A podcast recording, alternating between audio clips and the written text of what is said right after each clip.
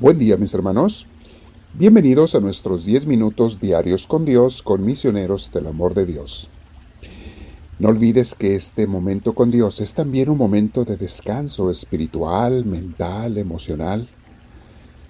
Porque cuando andes estresada, estresado, recuerda por favor ponerte en oración y vas a ver cómo Dios te restaura, te hace descansar, Nadie que se acerca al Señor con fe y devoción queda sin ser oído y sin ser ayudado. Dios lo que siempre nos quiere dar es su paz, aún en medio de los problemas. Entonces estos diez minutos aprovechalos también para que Dios te llene de su paz. Nos sentamos en un lugar derechitos. Si tienes audífonos, póntelos. No te olvides de suscribirte a nuestro canal y también de ponerle el like, la manita para arriba para que nos den a conocer con muchas otras gentes. Si es necesario, haz una pausa, haz eso y luego regresamos. En este momento, mis hermanos, siéntense derechitos, con la espalda recta, tus hombros y tu cuello relajados, y pídele a Dios que te haga descansar, que te ayude que te haga sentir su presencia. Vamos a respirar profundo y vamos a invitarlo a Dios, especialmente al Espíritu Santo, la tercera persona de la Santísima Trinidad, que es el que nos inspira, el que nos mueve, el que nos ilumina, nos orienta y nos consuela. Esas son características del Espíritu Santo. ¿eh? Dios Padre es el Creador, Dios Hijo Jesucristo es el Salvador, y el Espíritu Santo es el santificador. Y cuando nos santifica lleva todo eso. Inspiración, guía, luz, nos dice lo que tenemos que hacer. Es el, lo que llamamos a veces el angelito bueno en el hombro que te está dando consejos buenos. Contrarios a los que el angelito malo en el otro hombro al, al oído te susurra cosas malas. Son imágenes graciosas pero muy ilustrativas de cómo el Espíritu Santo trabaja por un lado y el enemigo por otro. Y aquel al que tú le hagas caso es el que va a dominar tu vida.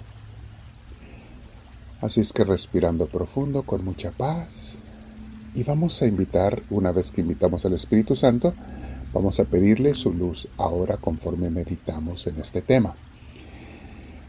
Se llama Después de la pandemia, vida nueva. Estamos viendo con el favor de Dios, mis hermanos, que poco a poco va pasando lo más grave de la pandemia. Todavía tenemos que cuidarnos y en el futuro vendrán nuevas virus y nuevos problemas. Pero hoy por hoy esta está relajándose un poco. Pidamos a Dios que así siga. Nuestros cuerpos, especialmente todos los vacunados, estamos creando más defensas. Nos estamos protegiendo más contra nuevos viruses y vamos a pedir a Dios que pronto esta pandemia pase. Muchas cosas han cambiado desde que comenzó esta calamidad. Los trabajos, las empresas, las escuelas, sus modos de funcionar y sobre todo las relaciones también con nuestros familiares y amigos. Han cambiado muchas cosas, mis hermanos. Algunos hemos perdido a seres queridos, han fallecido. Otros quedaron física o emocionalmente lastimados y todos con deseos de sanación y protección. ¿Qué nos dice Dios a sus hijos en estos momentos, en esta situación? No es la primera vez que la humanidad pasa por una calamidad, siempre ha pasado, en diferentes épocas. Pero Dios es un Dios de renovación, se especializa en levantar caídos, restaurar corazones, restaurar familias y naciones. Vamos a trabajar con Él, con nuestro Señor, para que nos renueve, para que nos levante, para que nos reforme. Tenemos que hacer lo que nos toca y Dios hace lo de Él. Dios nos quiere dar familias y grupos de amigos más fortalecidos, iglesias renovadas y mejoradas, comunidades con la mirada hacia adelante, puesta en el porvenir que Dios nos tiene reservado. Esta ha sido una oportunidad de corregir errores, corregir caminos y malas costumbres. Dios nos ha invitado a eso, mis hermanos, y ojalá y aprendamos y no volvamos a las cosas malas en las que algunos estábamos. Nada, nada quiere Dios más que bendecirnos. Vamos a cooperar con Él y dejarlo hacer su trabajo mientras nosotros hacemos lo que Él nos encarga y nos pide. Leamos estas hermosas frases de Isaías 49, capítulo 49, versículos del 8 al 13, dice así. El Señor dice, Vino el momento de mostrar mi bondad. Llega ahora. Y te respondí. Llegó el día de la salvación. Y te ayudé. Yo te protegí para establecer por ti mi alianza con el pueblo, para reconstruir el país, para hacer que tomen posesión de las tierras arrasadas, para decirle a los presos queden libres y a los que están en la oscuridad déjense ver. Junto a todos los caminos se encontrarán pastos y en cualquier monte desierto tendrán alimento para su ganado. No tendrán ustedes hambre ni sed, ni los molestará el sol ni el calor, porque yo los amo y los guío, y los llevaré a manantiales de agua. Abriré un camino a través de las montañas y haré que se allanen los senderos. Miren, vienen de muy lejos, unos del norte, otros de occidente, otros de la región de Asuán. Cielo, grita de alegría, tierra, llénate de gozo, montañas, lancen gritos de felicidad, porque el Señor ha consolado a su pueblo, ha tenido compasión de él en su aflicción. Palabra de Dios. Vamos a respirar profundo una vez más, mis hermanos, y aceptar estas palabras de bendición del Señor que son para ti y para mí.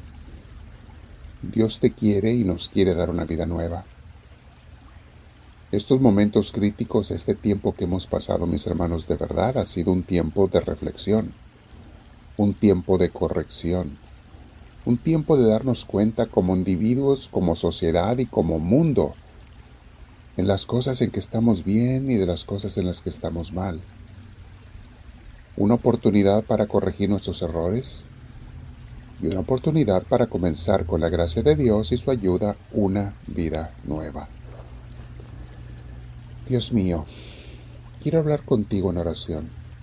¿Qué me estás enseñando, Dios mío, a mí, en lo personal, con esta situación de la que estamos apenas saliendo, pero no sabemos qué otras cosas puedan venir en el futuro, pero sé que tú me quieres restaurar, Señor, me quieres renovar porque tú quieres el bien de tus hijos. ¿Qué me estás pidiendo, Señor? ¿Qué quieres que haga? ¿Cómo puedo cooperar para fincar esa nueva vida en mí que tú quieres hacer? ¿Cómo puedo dejarme renovar? Y en mi familia, Señor, ¿Qué cosas tenemos que cambiar? Y en mi iglesia, ¿cómo podemos hacerla mejor? ¿Cómo podemos hacer que se viva más allí la familia, el Espíritu de Dios? Danos luz a todos nosotros, Señor, te lo pedimos, porque no me cabe la menor duda de que tú nos quieres bendecir, si nosotros te lo permitimos. Ven a mí, Señor, ven a nosotros, Danos tu luz, tu gracia, tu guía, tu protección, tu bendición. Hoy me voy a quedar en oración con mis hermanos que estamos en diferentes ciudades, quizá en diferentes países, más bien sé que estamos en muchos países, pero con todos me quiero unir en oración, agradecerte Señor porque nos quieres renovar y pedir tu luz para saber qué es lo que tengo que hacer hoy para dejarme y dejarnos bendecir por ti. Bendito seas y te decimos, háblanos Señor, que tu siervo te escucha.